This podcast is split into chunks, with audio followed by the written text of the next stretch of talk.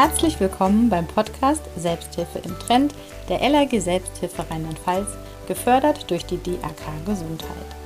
Ich bin Sabine Wollstätter und ich gehe hier ins Gespräch mit Menschen, die spannende Ideen und Perspektiven für die gesundheitsbezogene Selbsthilfe haben.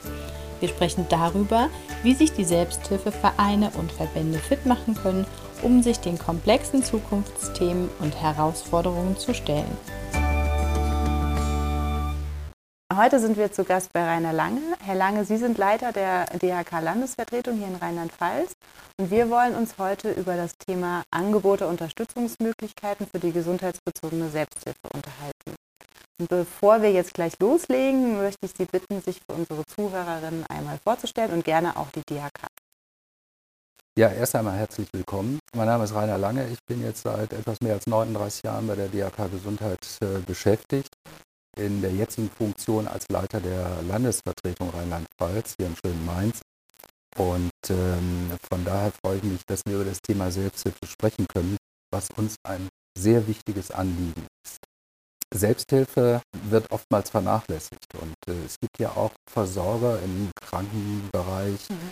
die gar nichts mit Selbsthilfe zu tun haben. Also wir gucken immer ein bisschen darauf, dass die Privaten da gar nichts beisteuern müssen, wir gesetzlichen. Und äh, das ist ein bisschen schade. Von mhm. daher würden wir uns eigentlich noch größere Unterstützung für die Selbsthilfe, für diesen Bereich wünschen. Schön, dass Sie da sind. Ich freue mich ganz besonders, dass wir heute über das eingangs gesagte Thema sprechen. Ja, ich freue mich auch, dass Sie hier sind und dass wir über dieses wichtige Thema sprechen können. Genau, und da habe ich einige Fragen für Sie mitgebracht. Herr Lange, unsere Hörer und Hörerinnen wissen um die Leistungen der Krankenkasse in Vorsorgeuntersuchungen oder auch im Krankheitsfall. Was machen Krankenkassen noch? Es gibt eine ganze Reihe von Dingen, die Krankenkassen, gesetzliche Krankenkassen machen, die in der Allgemeinheit gar nicht so wahrgenommen werden. Wir kümmern uns um bestimmte Verträge in Regionen, um die Versorgung zu verbessern.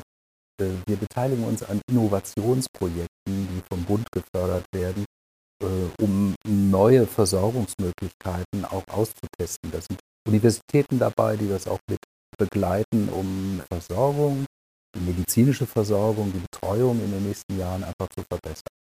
Daneben sind Krankenkassen natürlich auch Pflegekassen, kümmern sich um den Bereich der Pflege. Und diese beiden Bereiche wachsen aber auch durch verschiedene Dinge immer weiter zusammen. Das Stichwort ist aktuell eine neue Übergangspflege, die zwischen Krankenhaus und Pflegeheim ist. Das sind aber alles Dinge, die von, von Profis erbracht werden. Das sind professionelle Pflege und, und medizinische Versorgung. Daneben ist es eben ganz wichtig, dass wir sehen, es gibt Bereiche, da können Versicherte, eben die Patienten oder auch die Angehörigen sehr viel selbst tun. Der private Bereich der Pflege, den Sie hier wahrscheinlich ansprechen. Der private Bereich der Pflege, aber eben auch das große Feld der Selbsthilfe. Die Pflege hat mich jetzt gerade angesprochen, weil sie mich ja selbst auch betrifft. Deswegen kann ich mir den Bereich sehr gut vorstellen. Jetzt haben Sie zu Beginn gesagt, dass die Krankenkasse auch zum Thema Innovation oder anderer wichtiger Aspekte mitspielt. Haben Sie da ein Beispiel? Also ein Innovationsprojekt, wo wir uns jetzt beteiligen wollen, wo wir Konsortionalpartner sind, also neben der Universität Mainz einer der Hauptpartner. Da dreht es sich um ein Projekt für die Verbesserung der Versorgung von Parkinson-Patienten. Parkinson-Patienten haben oft eine sehr lange Leidensgeschichte, die über, über zig Jahre geht, wo es immer wieder Hochs und Tiefs gibt. Und äh, die engmaschige Betreuung durch speziell ausgebildete Pflegekräfte, die ist da beinhaltet. Telemedizinische Aspekte spielen eine Rolle. Ein, ein Ärztenetzwerk, was die Versorgung verbessern kann, damit wir hier die Patienten nicht in so ein Loch fallen lassen, wo die Betreuung zwischendurch aussetzt.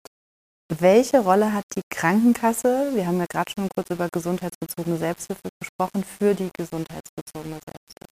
Also zunächst einmal ist bei der gesundheitsbezogenen Selbsthilfe natürlich der Betroffene und die Angehörigen, das sind die wichtigsten Faktoren. Äh, das sind die Menschen, die das betreiben, die dahinter stehen. Aber die brauchen natürlich finanzielle Unterstützung und ideelle Unterstützung. Und da können die Krankenkassen und sollen die Krankenkassen auch nach Willen des Gesetzgebers was tun. Äh, und das tun wir auch besonders gerne, weil wir sehen, dass es zwischen diesem professionellen Teil der, der Versorgung, der medizinischen Versorgung, der Pflege, dass es da und dem, dem Patienten selbst immer noch eine Lücke gibt oder oftmals eine Lücke gibt. Und die Betroffenen wissen oft selbst am besten, wo man noch was machen kann, was vielleicht kein Arzt, keine Krankenschwester, kein Physiotherapeut machen kann, wo man zusammensteht und sich selbst auch noch neue Möglichkeiten der Hilfe organisiert. Das unterstützen wir halt in der Selbsthilfe und das in mannigfaltiger Form. Ja, Sie haben es jetzt schon ein bisschen in Ihrer Antwort auch mit drin gehabt.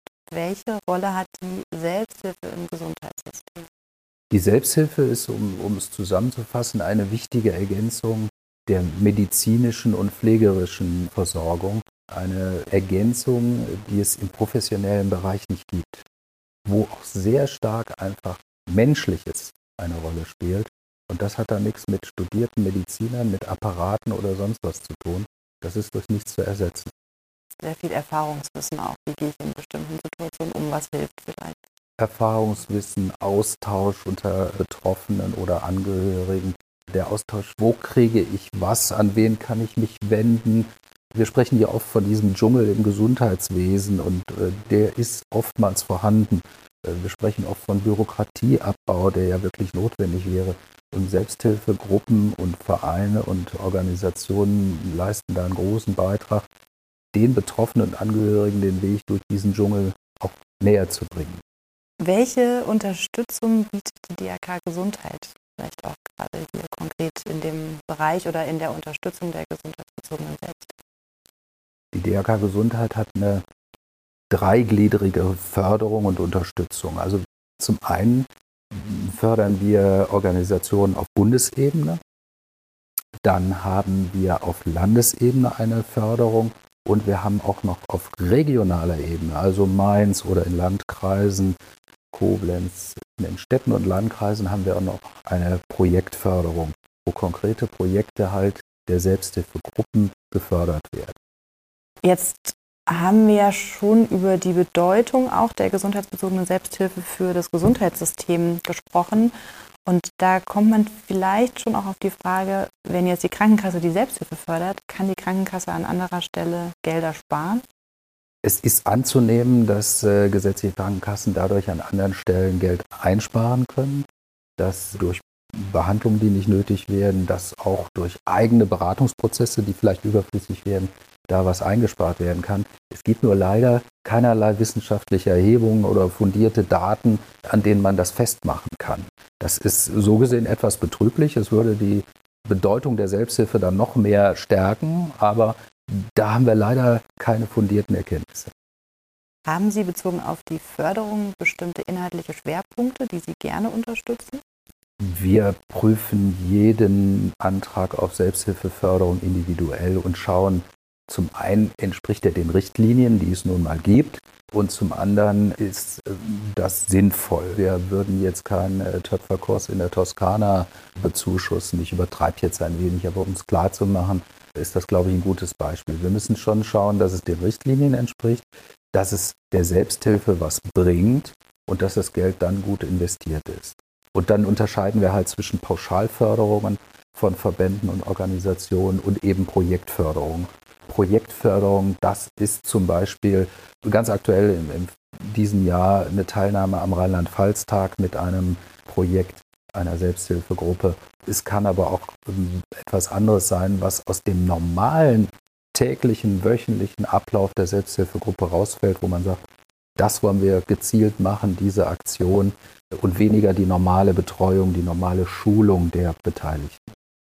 Jetzt haben wir gerade schon über Pauschalförderung und Projektförderung gesprochen. Unsere Hörer sind eventuell auch neu in dem Thema Krankenkassenförderung. Wo ist hier der Unterschied? Oder wann kann ich auch was beantragen? Also eine, eine Pauschalförderung, da fließen ungefähr 70 Prozent der Fördermittel rein, um eine Größenordnung zu haben. Die haben wir, wenn Organisationen bundesweit zum Beispiel tätig sind und dann eine pauschale Förderung ihrer Arbeit bekommen. Da muss man nicht sagen, wir möchten diese jene Aktion machen, sondern das wird einfach pauschal die Aufwände, die natürlich aufgelistet werden müssen, diese Unterstützung wird dann beantragt und gefördert. Mit den 30 Prozent der Gesamtsumme, das sind rund 2 Millionen, im nächsten Jahr 2,04 Millionen in Deutschland, machen wir eine Förderung individuell für Projektanträge. Also wenn eine äh, besondere Aktion einer Selbsthilfegruppe stattfinden soll, dann muss die natürlich erklärt, erläutert werden im Antrag und dann kann dafür ein Zuschuss fließen. Wie sieht der Antragsprozess aus? Der Antragsprozess, da gibt es Anträge, Formblätter, die wir zur Verfügung stellen. Und wenn es eine Pauschalförderung auf Bundes- oder Landesebene ist, dann wäre das eben an uns zu richten. Wir würden es an unsere Zentrale in Hamburg weiterleiten oder eine Landesförderung würden äh, Kollegen bearbeiten.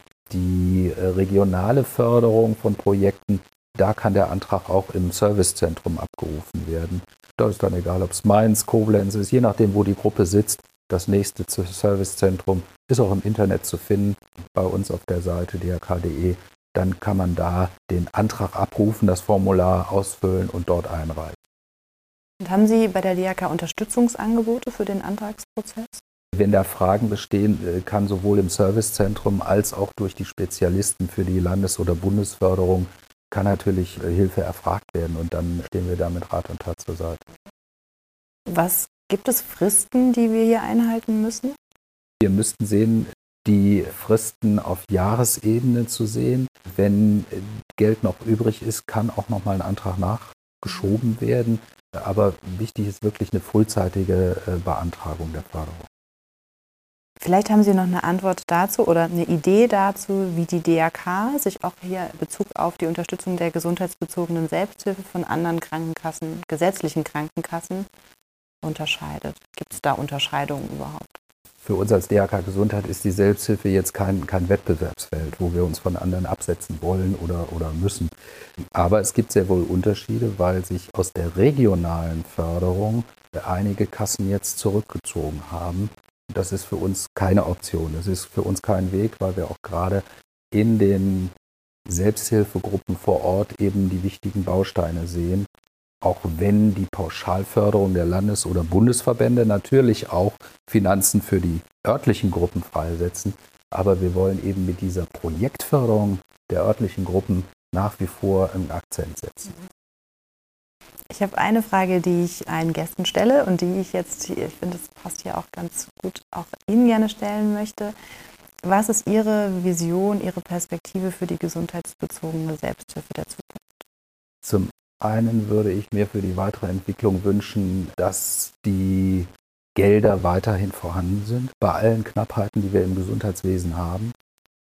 Zum anderen würde ich mir wünschen, dass eben auch die Privaten äh, beteiligt werden, weil ich das als gesamtgesellschaftliche Aufgabe ansehe. Wenn es eine Selbsthilfe im Krankenversicherungsbereich gibt, dann sollte es eben nicht nur die gesetzliche betreffen. Da sollten die Privaten auch ihr Schärflein dazu beitragen, dass wir diese wichtige Säule der Versorgung hier auch sichern können. Vielen Dank, Herr Lange, dass Sie heute dabei waren. Gerne. Ich bedanke mich, äh, dass ich die Möglichkeit hatte, über dieses wichtige Thema mit Ihnen zu sprechen. So, und das war unsere fünfte Folge. Mit diesem wunderbaren Gespräch gehen wir in die Weihnachtspause. Im Januar hören wir uns hier mit der nächsten Folge. Bis dahin könnt ihr euch mit unseren Gästen und Gästinnen oder anderen Hörer und Hörerinnen in unserem Podcast-Forum austauschen. Schreibt uns hierfür eine E-Mail an podcast.lag-sb-rlp und ich schicke euch den Einladungslink zu. Euch allen ein Weihnachtsfest und einen Jahreswechsel ganz nach eurem Geschmack. Bis bald!